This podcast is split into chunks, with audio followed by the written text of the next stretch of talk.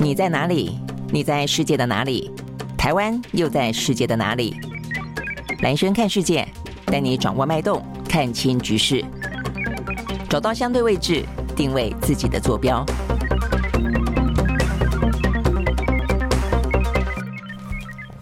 好，大家好，欢迎收看今天的蓝轩看世界啊。OK，好，今天的天，呃，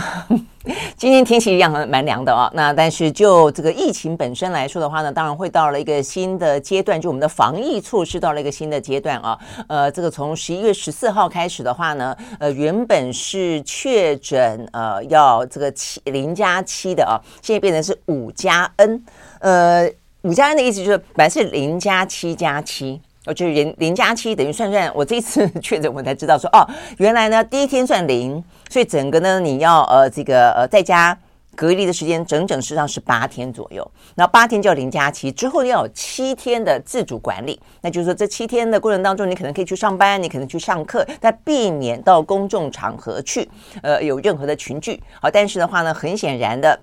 呃现在觉得呢后面这七天的话呢，呃。根本就可能不是那么需要了啊！那而且呢，前面的七天的话呢，也只要说到五天就可以了，所以呢，意思就变成是五加 N，所以应该就是零加五加 N 的意思了哦。就是说呢，后面的 N 就是你自己看状况，只要塞了 in，你就可以出去啊。所以呢，等于是不去管理你呢，要不要强制管管制你哦？要不要这个呃去避免公众场合的进出了啊？这部分大家就是但凭己心了哦。那我想，如果自己真的很不舒服的话呢，其实还是。避免啊，这个呃，去公众场合对自己来说也是比较安全一点啊。像我最近呃，因为染疫的关系，身边的朋友啊也也不少啊，所以呢，特别的又特呃，对这方面的讯息可能又更加的敏感一点哦。其实也有那种呃，这个就是阴转阳之后又转阴的哦，哎不对，呃阳，然后就是先是阳嘛哦，后来转阴，后来又转阳的哦。所以我想这些部分的话呢，都还是。让自己的呢呃免疫力啊更加的呃完备之后，哦再再进出会来的更好一点。OK，好，所以呢这边讲到的是疫情，好，那就全球来看的话呢，在今天当然还是有啊蛮多的一些新闻的，北韩又发射飞弹了。昨天在我们啊这个直播的时间点上，我还记得我们那时候讲说三枚，对不对？三枚之后的话呢，实际上更多的讯息到了下午它还发射，这总共在昨天一整天呢，北韩呢发射了上百枚的。炮弹，然后二十五枚的呢，哦，这个相关的这个。呃，长程、短程的弹道飞弹等等等啊，好，那所以呢，还有火箭炮，那呃，这个状况就已经是呢，很很呃，算是呢这段时间来相对来说严峻的，而且它等于是第一次呃往南射啊，这个射到了等于是跨越了三十八度纬度啊，这样的一个所谓的有点像是我们的海峡中线，两岸的海峡中线的概念啊，所以南北韩之间也有他们的中线，那第一次呢，等于是以前都是往外海射。公海射，那甚至还会呃射到什么日本的经济海域啦、日本海啦，甚至还去飞越过日本的上空嘛，对不对？但是第一次比较是往直接往南射啊，往这个朝鲜半岛南边，所以呢就是恰恰落在呢呃这个南韩的右边，很靠近啊，很靠近。这个所谓的中线啊，所以呢，因此呢，导致了这个南韩呢，在多年以来第一次发布了这个空袭警报。那么要讲的是说呢，昨天射完还没完，今天又射了，刚刚哦，刚刚呢又射了呃三枚飞弹哦，所以呢，这个状况的话呢，让全球呢不得不哦这个紧张了起来。那美方那边一直的说法跟南韩都担心哦，都担心呢。当然，这个对北韩来说的话呢，说是冲着这一次呢，目前正在进行中的美国跟南韩之间的。呃，这个嗯，等于是空军的呃这个演习呢，来进行了回应啊。因为北韩的说法是说呢，这样的一个大规模的呃这个空军的演习哦，空中的演习呢，是威胁到了北韩啊，所以因此他们射飞弹啊。但是呢，呃，目前南韩跟美国的说法比较担心是接下来呢，呃，事实上呢。金正恩呢往南边射啊，这个事情呢算是第一次啊，这个等于是跨越了某个程度的红线，很可能是为下一次的呃这个核试射啊来进行呢可能的这个预先的准备。我想这个部分的话呢，朝鲜半岛的局势突然之间啊紧绷了起来，那呃比较担心的当然是一个擦枪走火的担忧了哦。我想这个部分的话呢是在今天比较受到关注的。那另外的话就财经面来说，我们就要先谈了啊，就是说在今天的话呢也是很受到关注的是美国。国呢，当然啊，这个如预期的呢，它是升息三码了。那即便呢，大家都有心理准备啊，但是呢，呃，这个消息一出来之后的话呢，这个欧美股市还是应声下呃下挫。重点啊，那原因当然可能不只是说呢升息三码而已啊，重点还包括呢联准会的主席鲍尔发表了比想象中来的更鹰派的说法。OK，好，所以这个部分的话呢，对于接下来的状况哦，事实上呢，对市场来说的话呢，当然显然的哦，这个。呃，冬天啊会来的比原本想象的经济的冬天呢来的更紧俏一些。OK，好，所以呢，我想这是今天比较重要的重点啊。那我们就先从呃这个呃我们的欧美股市开始看起。呃，有关于呢这个飞弹试射的部分的话呢，在台湾今天有比较重要的新闻哦，就我们的呃空军总司令很很罕见的啊，这个在昨天立法院备询的时候讲到说呢，呃，也就是因为台海局势的紧张啊，过去美方都不让我们台在台湾哦这个去实弹演习。有关于爱国者飞弹三型，就是一个拦拦截的飞弹。但这一次的话呢，诶，同意了哦，同意呢，在台湾可以呢实弹演习了。这部分的话呢，有具有相当程度的军事跟政治上的意义哦。所以我们待会儿来分析。OK 啊，那回过头来，我们先看看今天的国际的哦这个财经的讯息。我们刚刚讲到了，就是说呢，昨天啊，美国呢还是公布了升息三码啊。所以我们先来看呢这个欧美股市的反应。好，我们看到呢，从美国啊，这个道琼工业指数下跌了五百零五点四四点，收在三万两千一百四十七点七六点，跌幅是百分之一点五五。纳斯达克指数呢，指数呢下跌了百分之三点三六，S&P 500呢下跌了百分之二点五。另外呢，费城半导体也跌了百分之三点零九。好，所以呢就是。全面下跌的美国股市啊，那这个欧洲的三大指数啊，目前看起来也都是下滑的。德国呢跌了百分之零点六一，英国跌了百分之零点五八，法国跌了百分之零点八一。好，那我们讲到呢，这个美国的呃联准会啊，这个到底是怎么个说法哦？它等于是第四度的升息三码。那这个升息三码的话呢，我们先前有讲到，其实蛮如预期的啦哦。呃，那但是呢，呃，重点在于说呢，鲍尔的谈话，鲍尔的谈话哦，这个让昨天的美国股市，尤其是美国股市哇上冲下起哦，呃几个波段，为什么呢？因为第一个是呃公布哦这个升息三码这个讯息。就让啊，这个美国的股市呢，先是下挫了。那但是接下来的话呢，呃，鲍尔的谈话里面特别提到说呢，这次升息三码，但接下来的两次会议可能会讨论放慢。紧缩的步调哦，所以意思就是说呢，再紧缩可能就不会那么的激进了，不会到三码了。所以呢，也就是蛮像是先前预期的，比方说哦，可能十二月份的话呢，升息一个两码啊，明年一月的话呢，升息这个一码，或者是说呢，再放宽一点的话呢，就是今年的十二月可能只升息一码，那明年呢再升息一码之类的。然后到明年的春天呢，很可能呢，全球的升息抗通膨的行动可能可以呢画下一个休止符。大概来说，这是一个比较比较。乐观的预期，好，所以呢，当昨天鲍尔话讲到这边的时候呢，哇，这个股市呢又呃先是跌了之后，马上又涨起来了哦，觉得说，哎，这个话听起来呢是比较宽松了，接下来升息呢可能可以放缓一点点，即便要升息，好，但这话呢很显然没有讲完。接下来的话呢，呃，联准会又说，呃，这个鲍尔又说啊，他说呢，呃，就算是啊，这个接下来呢，升息的脚步会放慢一点点，意思就不会升那么多，但是呢，要暂停升息，他说这还差远的啊，这个距离要暂停升息这件事情的话呢，呃，可能啊，这个就是不会那么的快。那重申了他对抗通膨的决心，而且他表示说呢，最终的利率。会就升升升升到最后大概是到哪里停止啊？这个先前的话呢，本来预估说几波下来之后，大概总共啊会比起原本的呃这个利率呢，大概翻了一倍，会来到百分之四点五到四点七五左右。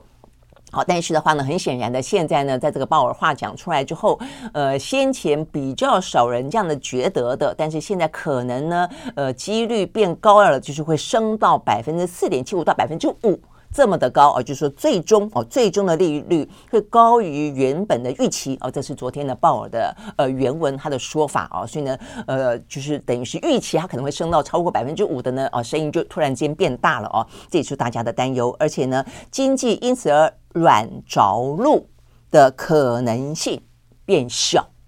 哦，所以意思就是说呢。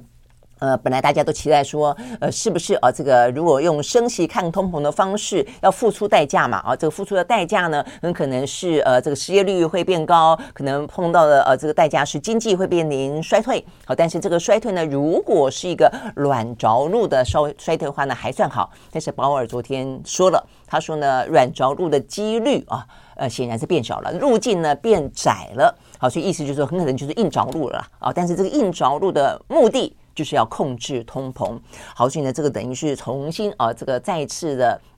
非常强硬的啊，这个重申的对抗通膨的决心啊，所以这话一讲完之后，哇，本来呢，呃，开始呢往上往上涨的股又往下跌了啊，所以昨天呢就这样子啊，起起伏伏，好，到最终的话呢，就因为。鲍尔呢，对于对抗通膨的强硬说法，呃，讲了两个的重点，一个就是说呢，升息到最终的利率的数字会超出原本的预期；第二个的话呢，会导致的结果呢，很可能是经济呢硬着陆，而且是经济的衰退会蛮直接，而这个呃。呃，重的啊，这个冲击会蛮蛮蛮大的哦。OK，好，所以呢，这个说法呢，因此是让昨天的欧美股市呢蒙上阴影的最主要原因。好，那我想呢，这个显然呢，可能就不是只有一天的啊，这个欧美股市下跌。受到呢这个鲍尔的说法了，这个接下来的话呢，可能预预期的啊，就是接下来原本大家说明年春天哦，可不可能呢？全球的呃升息就会呢画下一个句点，这个部分或许在现在听起来还显得有点过度乐观啊，所以意思就代表说，未来就算升息的幅度呢会减缓，但是呢继续升息下去，一直到。打击通膨为止这件事情的话呢，可能会持续。那除非啊，那就是整个的呃状况显示出来啊，明年的春天呃通膨已经受到很明确的控制了哦。那否则的话呢，升息的路哦可能会继续的下去。我想呢，就是在昨天。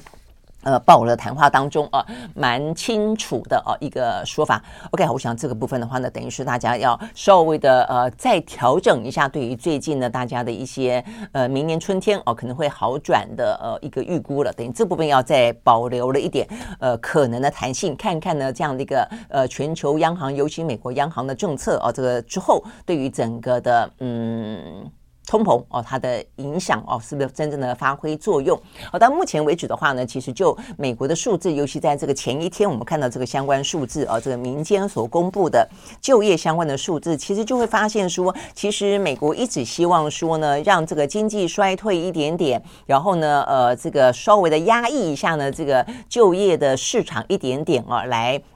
想办法让经济不要太热，但是很显然的呢，就美国所昨天正式公布的官方的就业数字，这部分其实并没有达到预期哦。那我想这是为什么呢？鲍尔昨天的话变得那么的强硬的关系，因为就美国昨天所公布的十月份的 ADP 的新增的就业人数啊，原本呢预估呢十九点五万的，结果的话呢还增加了二十三点九万哦，这个还增加蛮多的呃相关的就业，所以代表的是如果原本啊，这个联准会的预期是要让，呃，这个就是就业的状况，坦白讲，就是以以这个呃失业率作为代价啦，就让大家的呃这个就是就业不要那么的畅旺，因为如果就业很畅旺，薪资不断的可能走高，呃，然后的话呢，就会导致呢这个经济过热。啊，那所以就是成本垫高等等等啊，这个经济过热，所以他们希望呢，让这个某个程度呢，呃，可以忍受的失业率，然后让这个薪资呢，呃，不要那么的呃高，那因此的话呢，可以让通膨啊受到控制。但很显然的，呃，事与愿违啊，目前看起来的话，美国的就业市场表现还蛮强劲的啊，还不错，所以代表呢，这个市场的韧性啊，也比想象中来的更高。所以显然呢，对于美国的联准会来说，相关的手段就得要再继续下去了啊。好，所以呢，这个实际上是一个蛮呃矛盾哦，也非常两难的一个局面哦。但是呢，在这个两难局面当中，显然的美国的选择哦，还是就全呃，包括其实包括全球央行都一样，就是还是以哦这个呃衰退哦跟这个失业哦可能作为代价，希望能够要一咬牙哦这个短痛。哦，然后换取呢不要长痛哦，但是呢，话这个短痛显然的没有想象中来的更短哦，所以未来的话呢，利率是不是会继续升到百分之五？然后的话呢，这个经济衰退的状况会不会来得更加的严重？我想这个部分的话呢，是大家要有心理准备的哦。好，那也因为这样子的关系呢，我们就看到呢。在昨天呢，陆陆续续公布的美国的财报哦，真的就是要看每一家呃公司哦，这各自的一些呃因应的手段了哦，就是他们的呃这个财报就整体的呃大氛围，景气的大氛围很冷。哦，是一个事实，台湾也是一样哦。但是的话呢，呃，各有哦各的这个获利、营收哦等等的状况，所以呢就各自涨跌哦。那所以除了我们刚刚讲到的这个大的哦，这个相关的联准会的升息三码哦，跟这个鲍尔的说。说话谈话之外，呃，昨天的哦，因为财报而起伏的几家啊比较话题性的公司，我们来看一下啊。呃，首先的话呢，看起来是表现不怎么样的啊，是高通跟 Roku 啊。这个 Roku 的话呢，是一个串流设备制造商啊，那他们呃看起来显然的。呃，都有一些部分啊差强人意。沟通的话呢，昨天跌了百分之四点一二哦，他们公布的呢相关的营收跟获利虽然符合预期，但是呢这一期的财测并没有达到预期的目标，因此呢盘后再跌了百分之七。好，所以呢，就是高通哦，跟半导体产业有关。那 Roku 我们刚刚讲到了是串流设备的制造商，蛮大的一家公司哦。它昨天的话呢，收低百分之四点三五，盘后暴跌百分之二十。好，那因为它公布的哦，这个营收不佳，亏损超过预期。然后的话呢，预估本季调整之后的亏损呢，也高达了一点三五亿啊，整个亏损幅度呢，比市场的预期高出好几倍。哦。所以呢，这两家公司很显然的，呃，状况哦，就是比想象中来的更糟糕。但是呢，也有逆风而行的呃这个企业啊，显然他们就是，我觉得各自哦，就在这个时候呢，就展现了呃整个政政策啊，这个企业政策跟战略调整的灵活度吧。哦跟他的这些决策本身的准确度啊，我们看到的是包括像波音啊，波音的话呢，当然是受惠于疫情。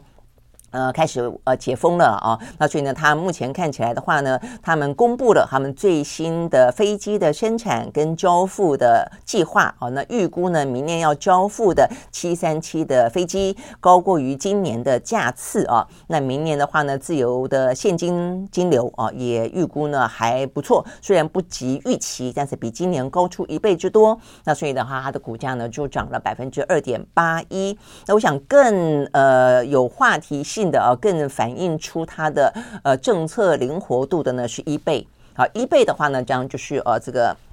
电商嘛，啊，那这个电商的话呢，它昨天盘后啊，原本在盘中是下跌的，但是盘后逆转上扬超过百分之七，因为呢，它公布了第三季的业绩意外的超过预期，而且还上修了全年的营收跟展望。为什么呢？因为呢，在整个的电商的平台当中，竞争者越来越多，而且呢，呃，大家的消费或许有一点点啊，因为景气的关系而收手啊，尤其目前。前看起来，不管是中国大陆的双十一，还是呢，呃，美国的这个 Christmas 的呃这个消费的热季啊、都因为目前的通膨问题而受到影响。但是呢，这个 eBay 呢，他们呢把他们的交易类别扩大到什么呢？我觉得还蛮灵活的哦，它扩大到二手商品。就来来卖哦，就是不是卖新的新品啊，卖旧的哦，大家来交换二手的商品，那相对来说价格就比较便宜呀。那事实上呢，也还有环保永续的观念在里面嘛，也很符合现在的年轻人啊，跟整个的世代所需。那还有包括收藏品啊，也可以拿出来买卖。OK，好，所以呢，这个策略新推出之后，没想到意外的受到欢迎，也创造出了相当大的营收跟利润。好，所以呢，就是一贝呢，他们在昨天。呃，这看起来呢，股市表现还不错啊，整个营收还不错的一个呃状况。OK，好，所以呢，这些是我们看到呢，在跟今天啊比较有关的，呃，在整个的通膨升息，呃，看起来啊，似乎呢，联准会。呃，整个呃决策跟行动的力度都还要再更加的强硬，跟更加的持续之外，我们看到的一些呃这个企业啊，因应整个大环境的萧条，呃所做的一些不同的呃这个政策跟不同的财报的表现。那呃就美国来说的话呢，当然更呃近的时间就是现在啊十一月八号要进行的期中选举了啊，所以呢这个期中选举目前看起来呢，民主党的整个声势啊，呃一度。有好一点点，但是目前看起来的话呢，似乎啊，似乎受到我们刚才讲到了啊，这个景气的影响啊，这个通膨呢还是居高不下。等等啊的关系，所以呢，民主党的呃这个选情呢越来越悲观啊，所以呢，在昨天啊，拜登呢显然呢又祭出了一个新的手段啊，希望让这个选民呃能够扭转啊，或者至少在经济部分的话呢稍微好过一点了啊，所以他昨天呢宣布要提供超过一百三十亿美金的补贴来补助呢电费。而且呢，提高节能的效率等等啊，这有点像欧洲哦。欧洲的话呢，已经好多个国家，但它因为他们是直接啊，这个俄乌战争当中的能源受害者了哦，所以你可以理解他们。呃，必须要用这种方法来做，但是呢，向来哦，这个比较反对补贴跟优惠政策的哦，这个美国比较寻求所谓的市场机制的美国，他们现在看起来，呃，为了选情啊，也不得不哦，那所以他们现在的话呢，呃，这个一百三十亿的美金啊，就希望帮助全美中低收入户来呢，呃，降低他们的能源的成本。OK，好，所以呢，就是。拜登呢，呃，这个在昨天所宣布的啊，这个相关的政策，就希望呢能够拼一拼他的选情哦，看他的选情呢是不是可以呢，因此而稍微的好转一些。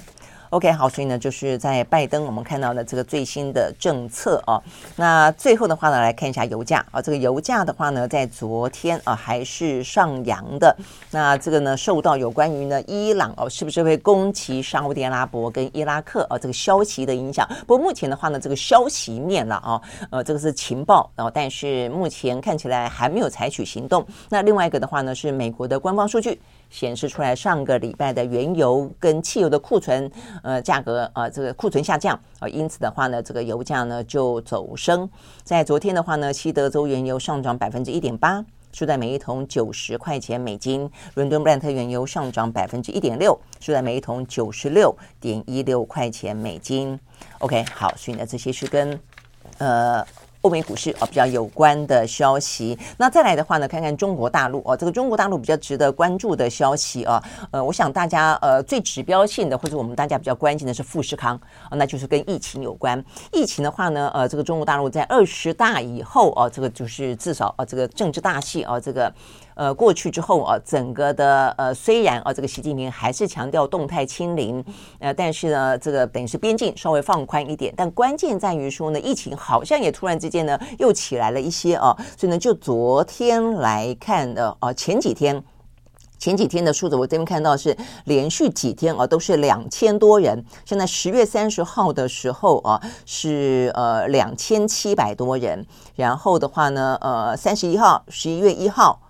包括昨天都是也是维持在两千多，接近三千人左右哦，所以对他们来说了哦，这个已经算是呃这个很高的数字了。对我们来说的话呢，昨天都还是三万多，我们就说已经降很多了哦。所以呢，我们的防疫措施呢不断的呃放宽啊，但是他们两千多的话呢，还是哦这个相对来说算是。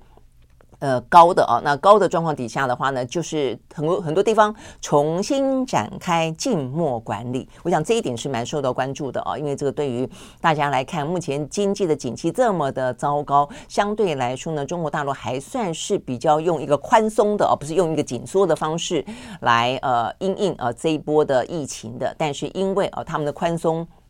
当然也觉得，因为他们的疫情非常的呃严打嘛，啊，所以呢，整个的经济受到影响，所以他们的政策就采取宽松的方式啊。那这个严打的话呢，呃，就是显然的，到目前为止啊，呃，你可以，我觉得这个静默管理等于是，我觉得他采取一个折中做法啦。就说嘴巴上面说还是一样动态清零，但就手段来说的话呢，其实你会感觉得到哦，他们渐渐的也开始不用那么决绝的方式啊，因为那么决绝的方式，我觉得有几个非常大的负面因素都已经浮现了。第一个当然是整个中国的集体的经济表现啊，这个非常的呃糟哦。虽然第三季还有三点多，但是呢，整个的呃这个市况还是蛮萧条的。第二个就是说它的那么严加管制，你常常是一个城市。一两个人确诊，突然之间整个区哦都必须要去封锁，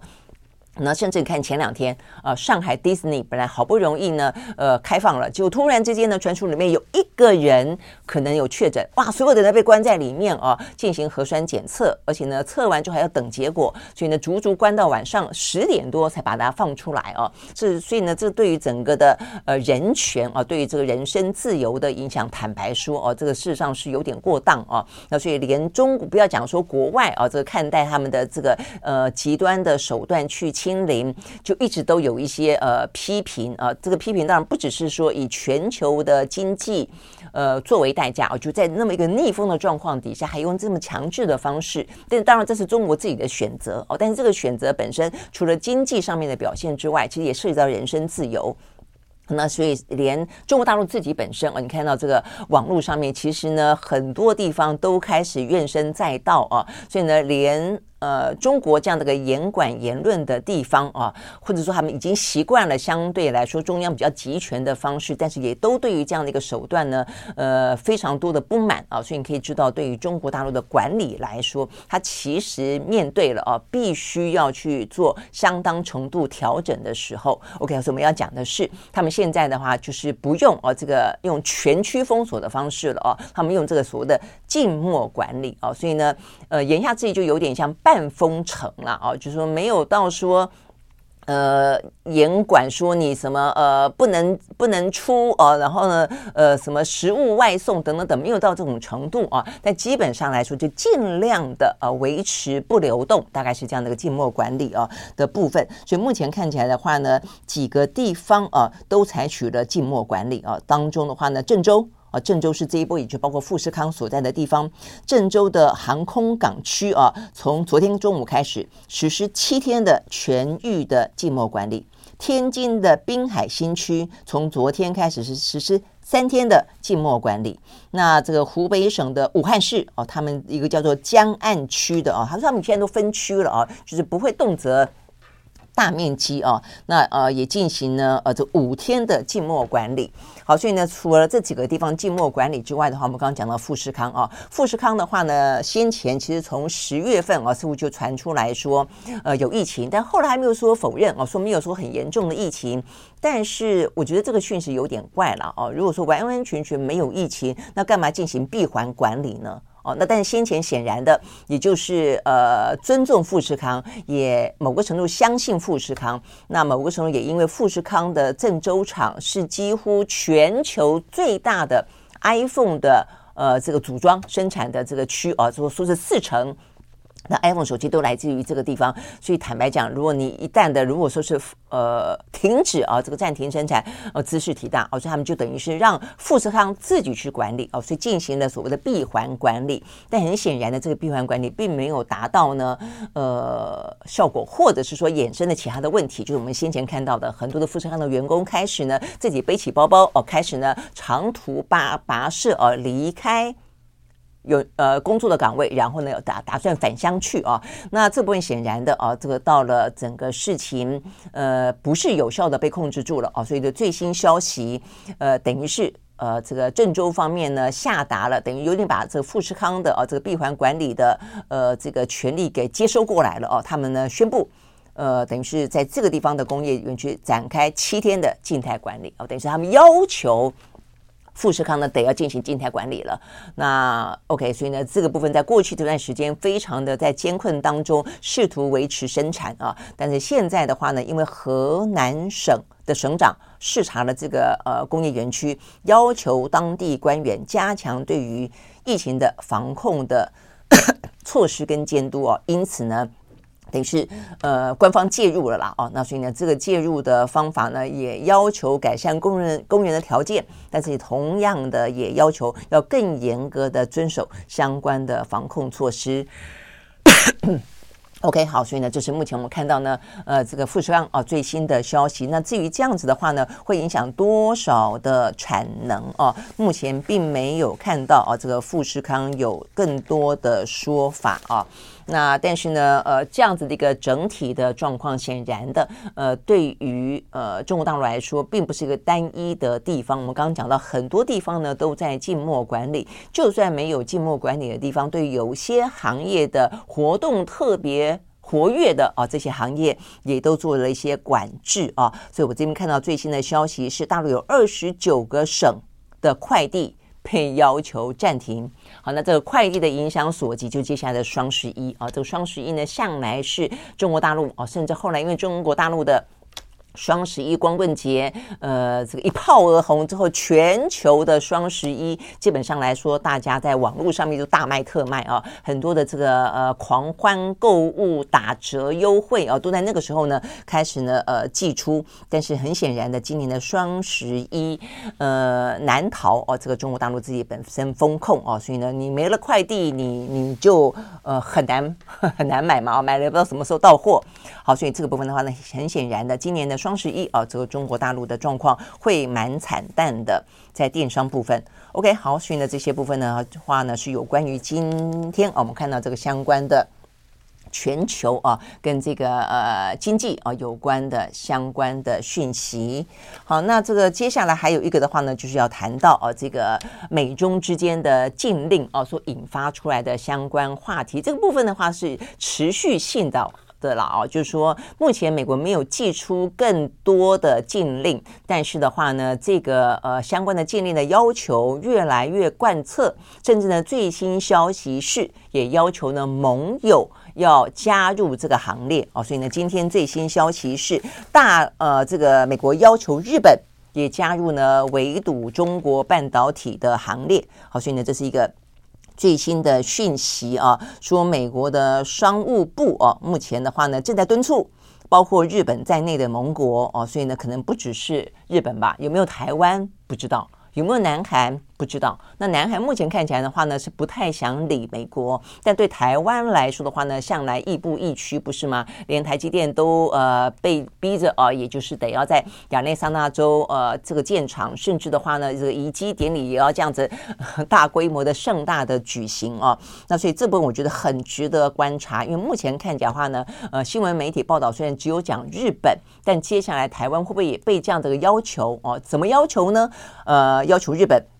跟美国一样啊，就是采取了类似的措施，也就是日本的相关跟半导体有关的先进晶片的第一个设备制造，第二个软体，第三个工程师。都不得跟啊这个中国的半导体产业啊有任何的一些呃联系啦、投资啦啊这个去帮助啦等等啊。那这个部分的话呢，呃，其实如果说这个类似现在真的做出来的话，嗯，代表的意义啊，这个是非同小可。今天如果说日本也这样子同意了，那真的是那其他的盟友会不会也被这样要求？台湾的台厂在大陆的还不少哦，虽然我们。这些天哦，也谈到了，就是说对台湾来说，必须要去想办法分散了啦啊！你不管是基于美中之间的禁令啊，或者是基于呃这个中国大陆目前二十大之后哦，这个国安的要求也变高了哦，很多的一些严管等等的关系，所以我们呢呃去全球化的后全球化时代，你等于是通通把你的鸡蛋放在大陆这个篮子里面的，你也必须要去分散风险了哦。但是呢呃自己去分散。来趋吉避凶是一件事情，被美国要求不得跟中国大陆有任何的往来哦，呃，这是另外一件事情啊，就你不得去卖设备给他，不得去卖晶片给他，不得去呃这个工程师啊去替他的呃中国厂服务哦，这个问题可能知识真的是挺大了哦。那所以这这个部分的话呢，目前为止是日本哦，他们日本，那所以呢，这个美国的商务部。负责工业跟安全事务的次长哦，他叫做 Esteves 啊。那他的话呢，特别说哦，他说呢，我们正在跟盟国洽谈，没有人意外我们会这样的做。所以这个话讲的还蛮。蛮有自信的啊，某个程度也还蛮蛮霸道的啊。他的意思说，大家都知道我们一定会这样的做啊，所以意思说除了我们自己这样的做之外，我们也会要求盟盟国啊盟盟友这样的做。他说，因为他们都知道，我们期盼他们采取同样的应对方式。好，所以我想这就是我们在节目里面，其实我算是很早很早提到这一点哦，就台湾的半导体产业真的必须要。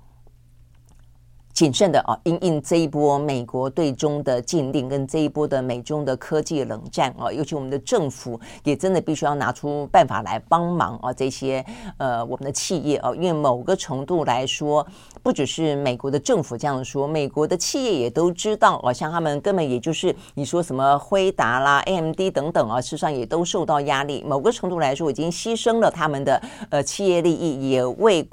对国家利益来说也是在所不惜啊，所以呢，这些美商已经呃这个明示暗示台湾的厂商啊，如果可以的话呢，尽量的啊，等于是把我们的一些货啦、生产啦，哦，就是。开始展开挪移，尽量不要跟中国发生一些关系。啊，所以这个部分的话呢，就是我们已经提醒了啊，呃，某个程度来说，台厂一定会受到影响。啊，甚至呃，美国他们希望壮大自己的半导体产业啊，所以他们也希望台湾啊，这个尽量的去美国那边生产。啊，每一个国家都这样希望，欧洲也希望我们去那边生产，日本也希望我们去那边生产，那我们自己可能也把它移到东南亚去，到最后，到最后，台湾的产业会不会被掏空？台湾的半导体的护国神山群会因此而瓦解，我想这是这个非常严肃的问题啊。好，那所以呢，现在看起来呢，这个美国的商务部的次长讲话也毫不客气的啊，他说我们一定会要求盟国这样的做，他们也他们也会心知肚明。好，那所以呢，目前看起来的话，不只是他这样说哦，他们也说美国企业也主张不能够只规定他们不跟中国做生意，他说不公平。那 等于是，呃，美国的呃美商跟他们的政府反映说，如果你们规定我们不跟中国做生意，那你要规定我们的竞争厂商也不能跟跟中国做生意，这样才公平嘛？哦，否则你只限制我们，那我们就要为呃美国的政策而付出代价。哦，所以他的意思要大家都付出代价。哎，坦白讲，这个真的是。在商言上可以理解他这样的说了哦，但是你自己这样决定要把别人拖下水哦，这个台面讲，这个也还真的是蛮自私的哦。那但是呢，美商显然是这样的说的哦，他说呢，不能够只有他们不跟中国大陆做生意。并不公平，因此呼吁其他国家也要采取类似美国的管制措施。那美国为什么有这样的个底气哦，敢这样的要求呢？当然了，事实上也是哦，这个半导体产业当中的很多的一些呃 know how 啦、呃技术啦、哦等等，呃，尤其不用讲后端的什么设备原料等等，呃，确实是啊，这个美国还是占最主要啊，它的一些。来源哦，实际上现在美国也是半导体呃最大的哦，这个当然是呃。台湾等于是呃仅仅优于台湾的啊，那呃它拥有相当大的一个优势啊，只是他们我就说美国之所以可以到目前为止还算是强大啊，呃我觉得他们的危机感这件事情是真的是让他们持续啊保持领先的非常重要的原因啊。事实上他们呃中国大陆距离他们还算很远很远啊，但是他们现在就已经呃这个。紧张到哦，或者就这么具有风险意识到这种程度哦。好，那所以这个部分的话呢，很显然的，接下来呢，呃，美国要求盟邦一起实施管制措施，让北京当局呢，呃，他可能持续扩张的军力跟展开的先进制程的发展，呃，受到相当大的影响，这是他们的目标。OK，好，所以我想这个部分的话呢，是我们今天受到关注的。所以啊，这个《今天报》的头版头条报道说，在这样的个气氛底下，除了啊这个日本可能会跟进之外，全球的呃各个国家啊封盖啊这个半导体的晶圆厂，这就是我们讲到的。因为大家都开始发现，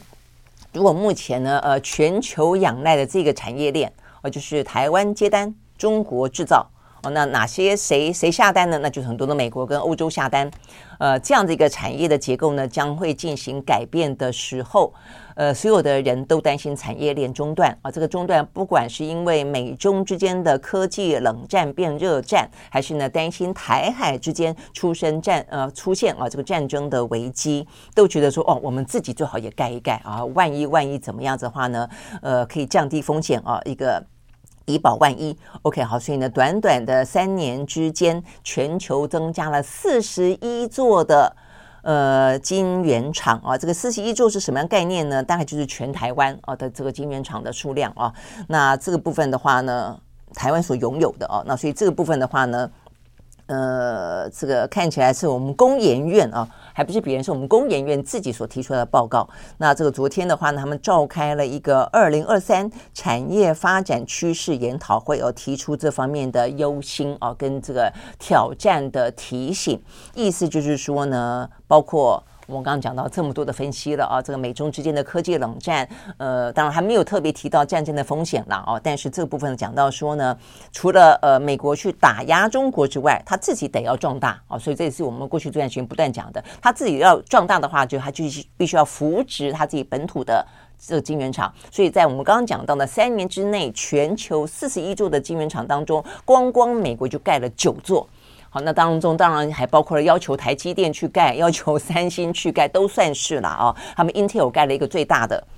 好，那所以呢，这些部分的话呢，都是啊。那这个部分的话呢，就是未来的趋势啊。我们在。今天吧，啊，这个蓝军时间，我们在礼拜四的阅读单元，我们也讨论这个话题，哦，就美中的科技，呃，就是金元战啊，金元战争，也特别提到说了这个，呃，接下来后全球化啊，至少在这个半导体的产业链当中，后全球化布局的时代已经来临了，就变成说你得要用区域化的方式啊，就说你接下来的链都不会那么长，也不会那么集中。我在我们讲到的欧美下单，台湾接单，中国生产，不会是这个样子，都尽。量的分分分散啊，所以链会更短啊，在这个区域当中，而且尽可能的把你的产能跟你自己整个的呃生产的制程，能够在一个自己可控的范围之内啊。所以呢，目前看起来的话呢，半导体的产业走向区域化，那所以呢，接下来这句话就是台厂面临的地缘政治。等等的考验啊，所以呢，这部分的话呢是非常严峻的挑战啊，所以呢，这边讲到说，我们的产业可能会面临供需失衡的压力啊，意思就是说，很可能我们的产能在过去这些年来，呃，是已经拉高到啊某种火力全开的状况。如果突然之间大家都自给自足啊，或者尽可能的开始在进行大挪移了，呃，我们单不再那么多了，我们的库存你可以想象中有多少啊？我想这个部分的话。呢，都是哦，台湾要面对的众多的台厂哦，这个要面临的挑战跟考验。好，所以呢，这个部分呢，是我们讲到哦，在。这个呢，金元啊，这个半导体的战争啊，现在呢，等于是才开始啊。虽然短期之内没有看到呢，美国寄出更严重的禁令，但当他开始要求盟邦也开始跟进的时候，当日本这样子做的时候，台湾能够有多大的压力啊？那最近台湾不断的我们在讨论这个问题的时候，我开始发现也越来越多人啊，这个加入讨论，我觉得很好啊。那所以呢，更多的专家会建议说，我们是不是可以学学韩国？呃，你很难公开拒绝，那总可以用拖的吧？用拖自决啊，像南韩，他就是个硬拖。呃，你说要要他加入什么晶片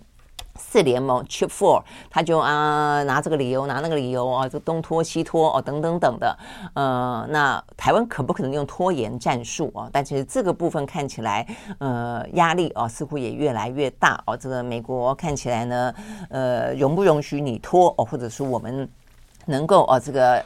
这个呃，经得起呃多大的啊？这个美国的施压，我想这些部分的话呢，都会是我们必须要去细细思量的啊。毕竟，毕竟我们讲到过，就经济本身来说是具有相当的战略意义的啊。尤其是半导体对台湾来说，这个叫做细盾啊，这个叫做护国神山。所以呢，它可能不只是一个产业被掏空的问题，不只是 GDP 的问题啊，可能更多的是呃我们的包括嗯。我们的就业啊，包括我们的啊这个国家安全等等的问题了。OK，好，所以呢这个部分是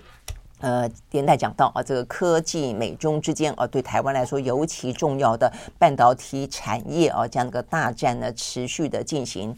OK，好，那接下来要讲的就是北韩啊，北韩的发射飞弹啊，这个真的是，这个射的还炮真的是啊，这个昨天呢我们就说。一整天下来啊，这个射了一百枚多、一百多枚的炮弹，那十个小时之内分四轮，对，早上也打，下午也打，哦，等等都打。然后的话呢，总共发射了二十五枚的飞弹啊，其中的话呢，呃，短程的弹道飞弹向南穿过朝鲜半岛。的东部海域啊，这个所谓的北方界线，就我们讲到的南北韩的中线这个部分，是说一九五三年韩战停战以来，北韩的飞弹第一次呢越界。OK，好，所以呢，昨天的话呢，南韩呃也紧急的呃发射了三枚飞弹，呃去呃等于警告啦，你射多远我就射多远，相对的距离啊，所以代表我的我们的精准程度啊。嗯，所以这个部分我就说它是一个比较担心擦枪走火，就当你的是实弹试射，你来我也来的时候啊，这就已经会构成啊这个可能的风险升高了啊。那除了这个之外的话呢，尹锡悦啊，当然也就是说昨天紧急召开国安会议啊，批评这次具体的侵略领土，那还没完。还没完哦！这个昨天呢才这个样子，而且呢，这个美国呃跟南韩都警告说担心哦，担心的话呢，这部分的越界啊，这个穿越红线，不只是说南韩所呃北韩所说的啊，是要因应现在正在南韩跟美国哦共同举行的叫做警戒风暴这样的一个呃空军演习而已，而且很可能呢会呃很不寻常的，接下来或许会进行第七次的核试爆。OK，好，所以呢，这个部分的话呢，就是呃蒙蒙呃蒙上一层阴影啊。但是这个阴影呢，显然的呃相关的批评啊，包括韩南韩的批评、日本的批评啊。因为日本的话呢，他们昨天也发发布了哦，等于是今天早上又发布了空袭警报啊。那美国的批评啊都没用，呃，南韩啊北韩今天又射了飞弹啊，又射了飞弹。好，所以呢，昨天是南韩发布紧急的空袭警报，今天的话呢是日本啊，在这个新系新系县。发布了一个瞬间的警报，呼吁避难啊！因为显然这个飞弹又射得远了，又射到了接近呃日本的啊这个海域了。OK，好，所以今天的话呢，呃，北韩又射了三枚，包括了一枚长程的弹道飞弹跟两枚的短程的弹道飞弹。OK，好，那这个部分的话呢，看到呢是日本啊政府呢发布警报，请部分地区的居民避难。哦，那说这个发射的时间点哦，第一枚是在七点四十三十九分左右发射第一枚哦，一直到八点多哦为止哦，总共发射了三枚。好，所以呢，这个部分的话呢，朝鲜半岛上面啊，呃，目前呢，这个状况是真的还蛮。紧绷的啦，哦，那当然你就说啊，金正恩常常发射飞弹，但是这么的大量，而且穿越呃这个中线啊，所以它的警告意味是真的还蛮。蛮高的啊，那这个金正恩啊，这个呃很难去想象、很难去控制的那么一个呃疯狂的领导人哦，会不会真的啊？这个接下来是一个核试射啊？这个对于这个东北亚啊这些我们这些国家来说，其实都是呃必须要去关注的啦啊。OK，好，那最后呢来看呢，还比较就是美国的啊这个启动选举啊，这个美东美国的启动选举目前看起来呢，拜登的状况啊，真的是还没蛮呃危急。的啊，目前说这个最新的民调显示啊，除了拜登的支持度在百分之四十左右上下摆荡之外啊，那再来的话呢，呃，更多的。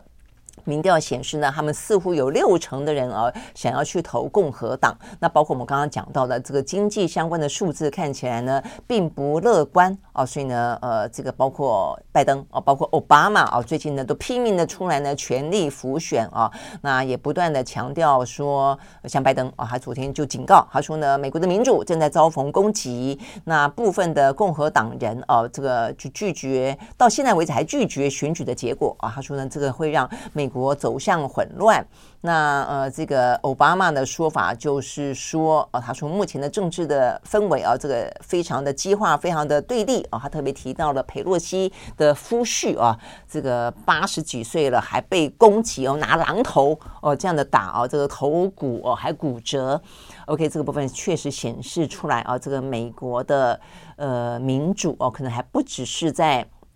整个氛围上，在这个言语上，呃，这个对立啊，这个在言语上的暴力之外的话呢，行动上也异趋暴力。我想这是呢，呃，美国的民主啊，这个蒙尘啊，非常具体而为的看的的状况啊。那本来民主党呢，还想要透过这个呃什么堕胎啦等等的啊这些呃这个。倒开民主倒车的行为啊，希望能够力挽狂澜啊。但是的话，当经济啊，当这个民生，当这个呃裤腰带啊，这个肚子饿的这个问题呢，影响甚巨的时候，很可能呢，呃，堕胎问题、枪支问题都不再是呢第一优先了。这是我想对于目前民主党啊这个选情影响最大的地方。OK，好，所以呢，这些是我们今天看到比较重要的一些呢国际新闻。那时间也差不多到了，明天同一时间我们再会，拜拜。